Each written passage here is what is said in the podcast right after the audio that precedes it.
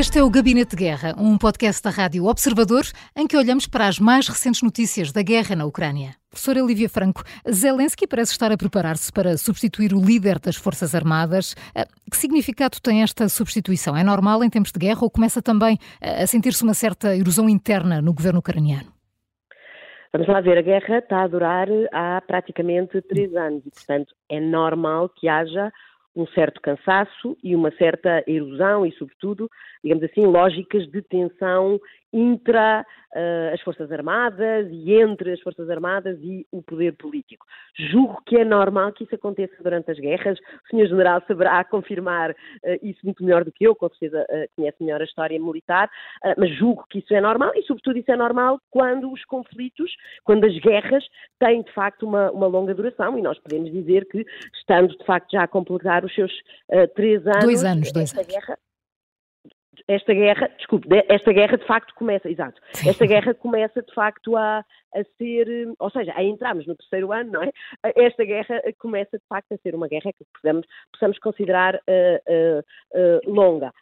eu acho que, sobretudo, também é de apontar aqui que muitas destas dinâmicas que nós temos assistido de, de missões e de afastamentos a vários níveis, quer dizer, quer dentro das estruturas das próprias Forças Armadas, quer dentro da, da própria estrutura governamental, são também dinâmicas que resultam de um princípio de exigência maior, que aliás resulta muito daquilo que são as condições que os parceiros da Ucrânia têm colocado para a continuação do apoio, para a entrega de apoio, da assistência, não é, financeira e militar, e para essa continuação, e que é que tem que haver regras, não é, e regras no sentido de que o Estado ucraniano, nas suas várias dimensões, de facto, tem que funcionar eh, digamos assim, eh, com accountability, de maneira democrática, e nós sabemos que essa não era a tradição uh, ucraniana, quer enquanto fez parte, enquanto foi uma república da União Soviética, bem pelo contrário, nós sabemos, não é? Um,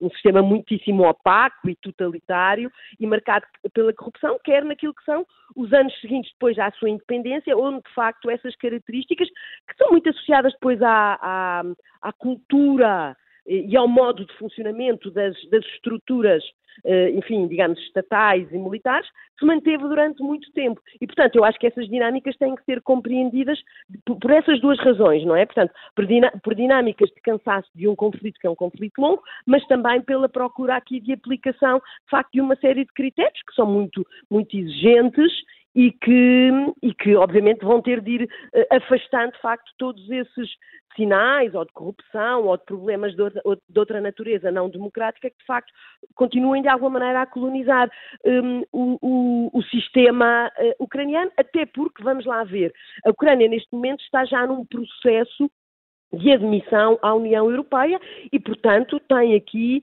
uh, limites, balizas, procedimentos muito claros que tem que ir cumprindo para ir, obviamente, fazendo avançar aquilo que é também a sua candidatura a país membro da União Europeia.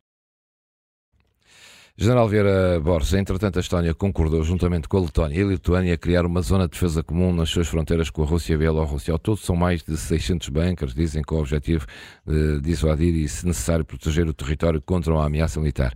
Estes países continuam em sobressalto. Eles, melhores do que ninguém, conhecem a ameaça que a Rússia representa. Uh, já agora, eu vou já responder a essa questão. Eles continuam em sobressalto, efetivamente, e, e Uh, e sobretudo porque têm comunidades, e um deles mais do que os outros, comunidades russas, uh, que são sempre justificação de intervenção da parte da Rússia e são sempre um problema interno de gestão depois de, daquilo que é a dissuasão, que disse bem, uh, materializada numa série de bunkers e materializada também na ligação entre os próprios três países do Báltico em termos de operações. Eu, eu, gostava de recordar que a guerra, todos nós vamos falando que vai fazer dois anos agora de guerra, mas isso somos nós. E, e incorretamente. Isto é, é muito Exato, bom chamar a atenção. A guerra, estamos em 10 anos 2014. de guerra. Portanto, a guerra começou no Donbass e nós esquecemos dessa. É, é muito importante relembrar, porque os ucranianos relembram-nos. E eu, quando falo com ucranianos, eu fico a olhar para mim dois anos de guerra, mas nós estamos em guerra há 10 anos.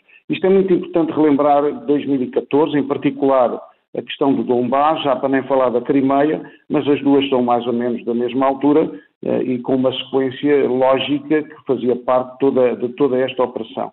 E, portanto, a questão de, do, do, comandante, isto é um rumor, eu já agora gostava de chamar a atenção, um rumor que inclusive pode fazer parte da guerra mediática da parte da Rússia, não sabemos, sabemos obviamente que Zaluzny tinha uma posição ligeiramente diferente de Zelensky, só que Zelensky aproximou-se dele em função da própria realidade. Quando ele dizia que era uma guerra de desgaste e estava na ofensiva, uh, e, Zelensky dizia que não, e houve ali uh, um choque, depois confirmou-se que efetivamente é uma guerra de desgaste e começou a ofensiva em novembro de 2023 da parte da Rússia, também sem grande, sem grande avanço. E hoje nós temos, até para negar isso nos órgãos de comunicação social ucranianos, uma outra perspectiva de um homem que tem tido uma grande influência, que é o Budanov, o chefe da inteligência, que prevê que a ofensiva russa eh, sucumbirá em breve ao, ao, desgaste, permitindo o início de uma nova contraofensiva ucraniana. Portanto, uma mensagem também de incentivo, de esperança, de, eh, independentemente de tudo que nós sabemos relativamente ao enquadramento global da guerra e ao apoio dos Estados Unidos e na Europeia, é muito difícil que está a dificultar depois no terreno as operações da parte da Ucrânia. O Gabinete de Guerra é um podcast da Rádio Observador. Vai para o ar de segunda a sexta, depois do noticiário das nove e meia da manhã e tem uma nova edição depois da síntese das quatro e meia da tarde. Está sempre disponível em podcast. Eu sou a Maria João Simões.